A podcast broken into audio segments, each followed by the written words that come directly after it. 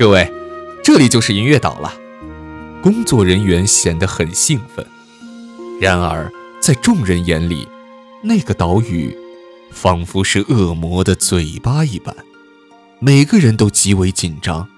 一旦上岛，就进入了无比凶险的血字执行地点，每一分每一秒都有可能丧命。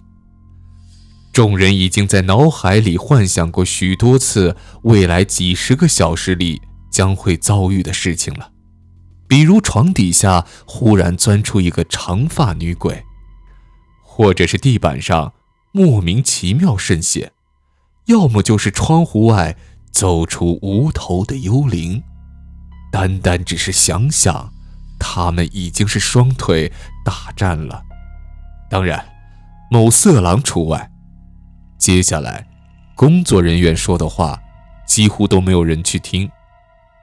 游轮靠岸后，大家一一登岛。踏上音乐岛土地的一瞬间，李隐心里一紧。第五次了，第五次执行血字指示啊！第四次血字，要不是最后关头另一个住户叶可欣被鬼仙吞掉。自己就死在公寓大门前了。上次可以活下来，完全是运气好而已。而尹子夜现在是第二次执行血字指示。他第一次执行血字是在一个鬼屋，在鬼杀死了包括夏渊在内的其他所有人，正紧追着他的千钧一发之际，他冷静镇定地赌对了，闭上眼睛，看不到鬼。就不会被鬼杀掉的生路，成为那次血字的唯一幸存者。两天半，在那之后，可以活着离开这座岛吗？谁也不知道。但是，七个人不可能全部都活着回去，这个却是可以肯定的。公寓的历史上还从没有执行血字指示时。全体住户生还的先例。一行人来到梦幻度假村。梦幻度假村在岛上占据了很大的面积，依山而建，有许多复合式别墅组成，还有许多游乐设施。那么大的度假村，在这两天半的时间里，没有其他游客，就只有这七个人和一些工作人员住在岛上。想也知道，肯定是公寓搞的鬼。他们入住的别墅非常豪华。进入别墅，把行李放好后，就开始用餐了。偌大的餐厅里，几个人随着工作人员的带领，来到二楼的一个包厢。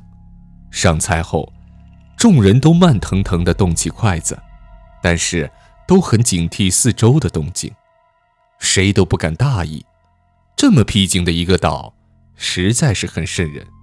甚至，这些工作人员会不会本身就是鬼？想到这里，伊万忽然停住了筷子。这菜，这菜不会有毒吧？没有毒的。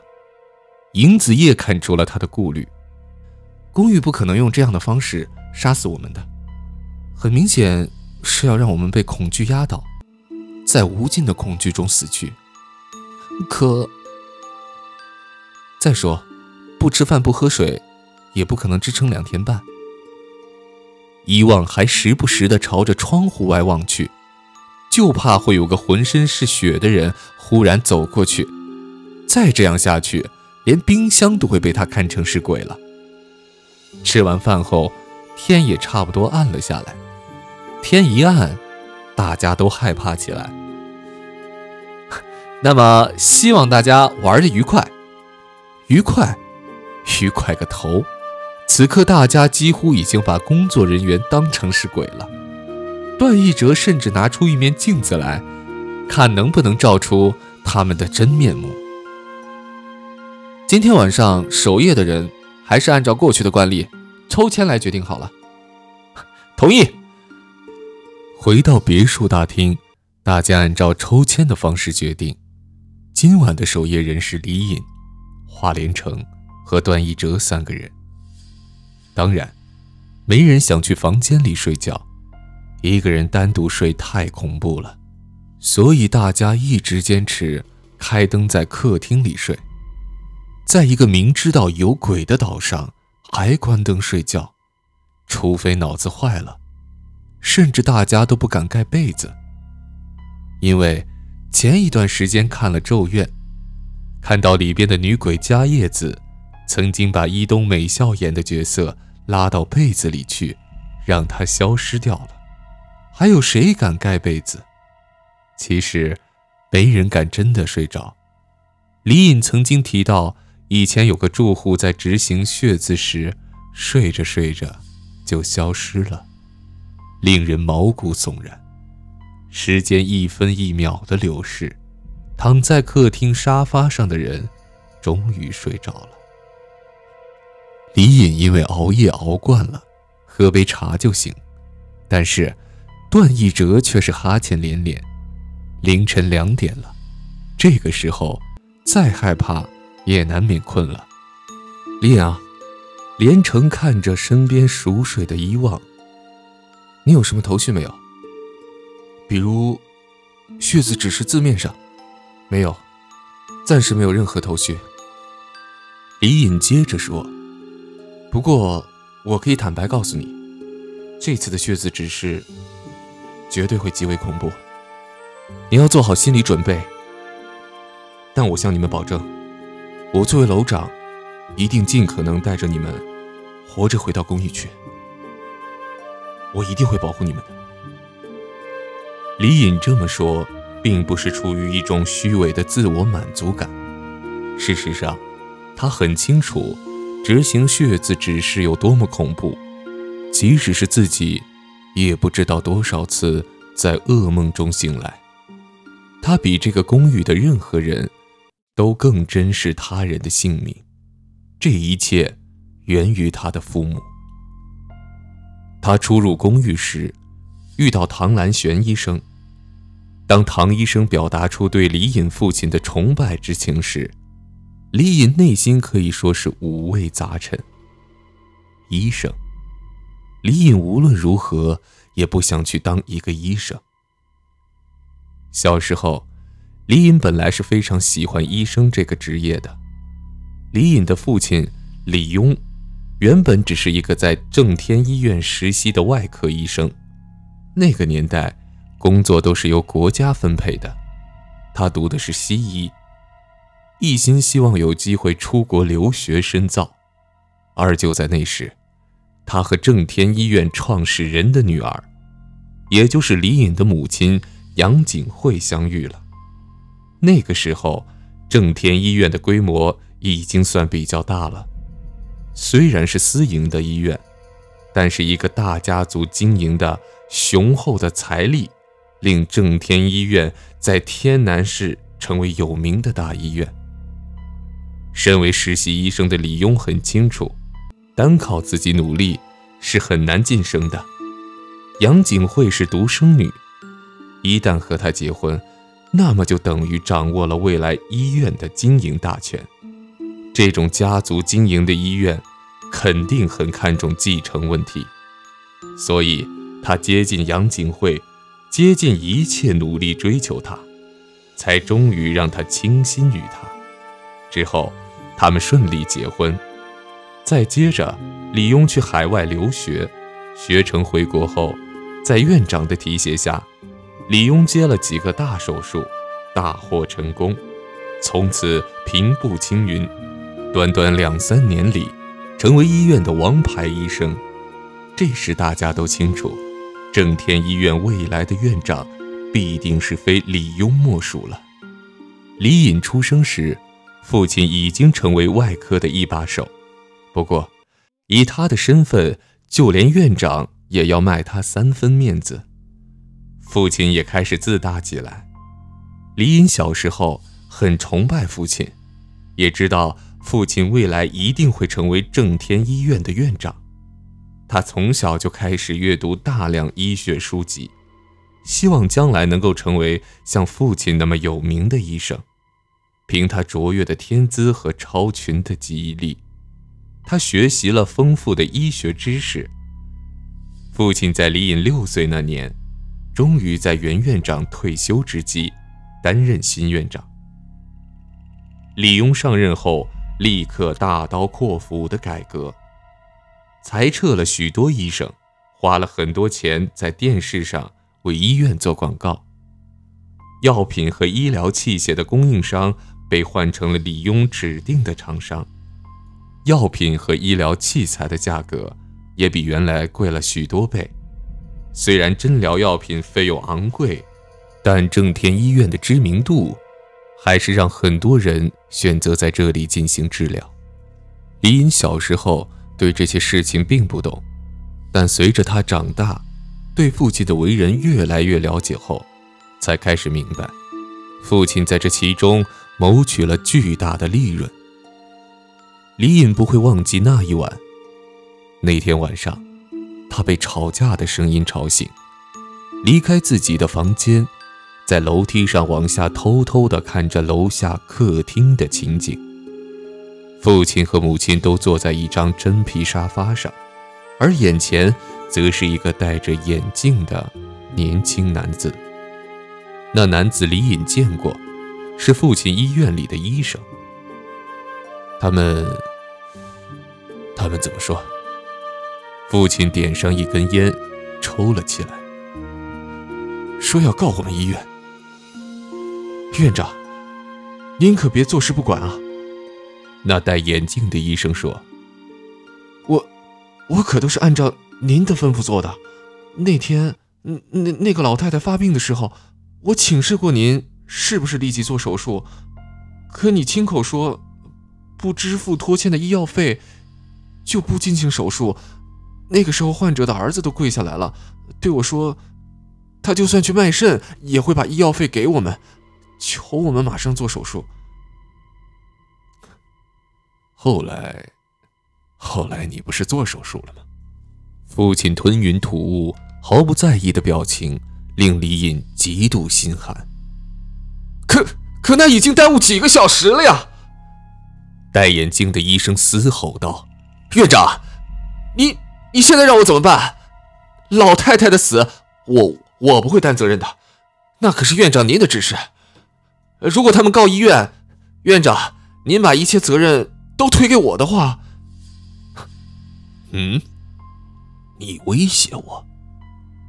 父亲脸上露出凶狠的表情。你以为是谁提拔的你？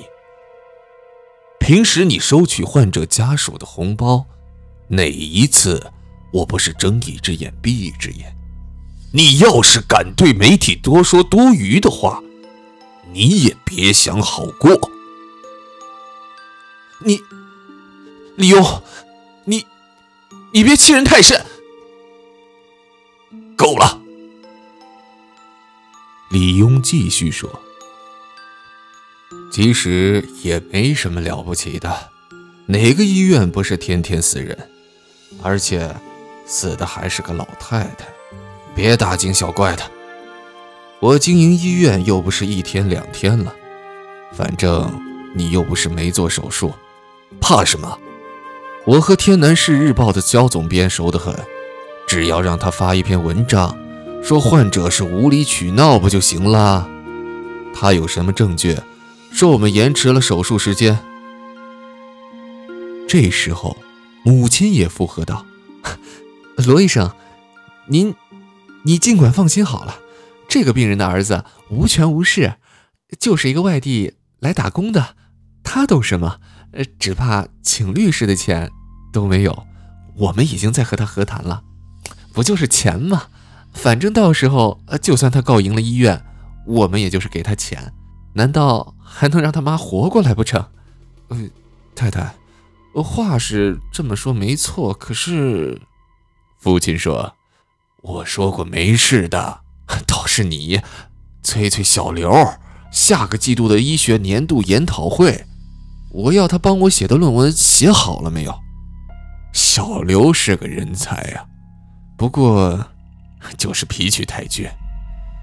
要不是因为他老婆的尿毒症，由我来帮他支付医药费，他也未必肯帮我写呀。李隐听到这里，只感觉浑身冰冷。刚才，父亲说什么？老人就该死，用钱就能打发人命？父亲不是医生吗？他打的广告里不是口口声声说正天医院的医生都是医者父母心，要让病人们感受到家的温暖吗？那……那全都是谎言吗？李隐一直关注着那个事件的后续情况。几天后，果然，那个患者的儿子没有继续起诉，而是和医院私了了。父亲肯定用恩威并施的方法，让他不得不选择拿钱走人。小尹啊，看着报纸上的这条新闻，露出笑脸的父亲。摸着李隐的头说：“你可要好好学习啊，到时候正天医院就是你的了。可你要记住，医生也是商人，而且比一般的商人更加赚钱。”商人？李野不解地问：“医生怎么能够跟商人一样呢？”哈哈，小野，别听书本上那些迂腐的道理，什么人生而平等，那都是废话。那真是人人平等，你老子我还费那么大力气做什么？人和人是不能够比的。就拿这件事情来说吧，那个患者家里如果有钱，他至于这样吗？就是因为没钱，你就没办法治病，小尹。这个社会就是这样，弱肉强食。医院也是一个生意场，生意，拿人的生命做生意，开什么玩笑？算了，你还小，将来你就会懂的。父亲继续说：“啊，你最近的成绩很不错，我很满意。”下次考试要考全年级第一啊！我李庸的儿子就得是人上人。李隐把头深深的埋下去。爸爸，你都不会感觉到对不起那些患者们？李隐忽然鼓起勇气说：“他们，他们是看了广告，信任医院才来治疗的呀，是信任父亲你的医术。”才。每个人的生命都是宝贵的，难道没有钱就不能活下去吗？那当然了，李庸正色道：“小野，你太天真了。这么做的又不是只有我一个人，每天都有人死，只不过那些人是死在我的医院罢了。我又不是做慈善的，你给我钱，我就治你的病。”不过是交换而已，没有钱的话，我没有义务为你治疗，就是这么简单。我当医生那么多年了，早就见惯了人的生生死死了，多救一个人少救一个人，这个世界也不会有什么不同。这，就是父亲的价值观。也就是在那一天，李隐下定了决心。我不会继承你的衣钵的，我也不会当医生。他烧毁了所有医学书籍。如果医生只是用金钱来衡量生命的话，如果因为见惯了生死就可以漠视生命的话，如果医生的治疗只是纯粹的商业交换的话，那么李隐宁可不当一个医生，即使不在医院里，即使没有高收入。即使得不到人的赞颂，李隐也发誓绝对不成为父亲那样的人。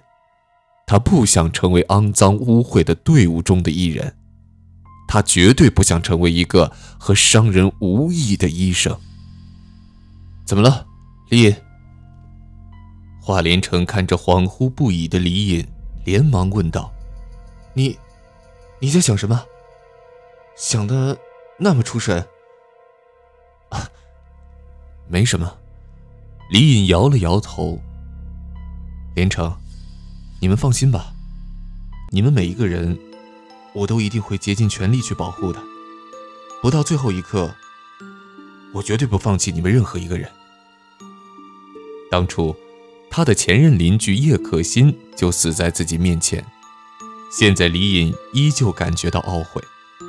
后来见到尹子夜，他把自己一年多来记录的逃生笔记给了他。让他受到启发，逃过一劫。公寓上一次血字指示，也是他和尹子叶反复讨论，才打电话把生路告知唐兰玄医生和杨林，让他们逃出升天。自己究竟还能救多少人呢？那些冤魂厉鬼虽然恐怖，但是比起父亲那样的人来，李隐却感觉。父亲更加可怕，更加令人胆寒。这时候，连城站起身来，对李隐说：“李，李隐，我现在想去上厕所。”“嗯，好的。那你能，你能陪我去吗？”李隐一愣，随即明白过来，的确不能怪连城胆小。在这种恐怖的地方，谁敢大半夜一个人去上厕所？以前公寓里的美女住户小田切星子就是死在厕所里的。好，我陪你去。接着，二人快步走向厕所，反正还有段奕哲在守夜。进入厕所后，李隐倚靠着门，连城一边解着裤子一边说。小旺，小旺他，他其实是个非常胆小的人，就是一只飞蛾，也能把他吓个半死。我知道他一直都在硬撑，他非常痛苦，看着他那个样子，我就很难受。连城，我很后悔，如果我没有带他来天南市，就不会发生这样的事情了。我们虽然彼此相爱，现在却够了。李隐打断了他的话：“我不是说过了吗？我，李隐，会让你们活下去的，绝对。”嗯。连城点点头，回过头来：“能在这个公寓遇见你，真是太好了。不过，你为什么不继承你父亲的衣钵，当医生呢？”你一定会成为很出色的医生的。我不会当医生的。我，李隐没有说出心里想的后半截话。我没有办法漠视人的死亡，也不懂得怎么去经营医院。李隐见连城完事了，就去拧开门把手，可是门的把手虽然转动着，却根本无法把门打开。反复试了好几次。门依旧纹丝不动。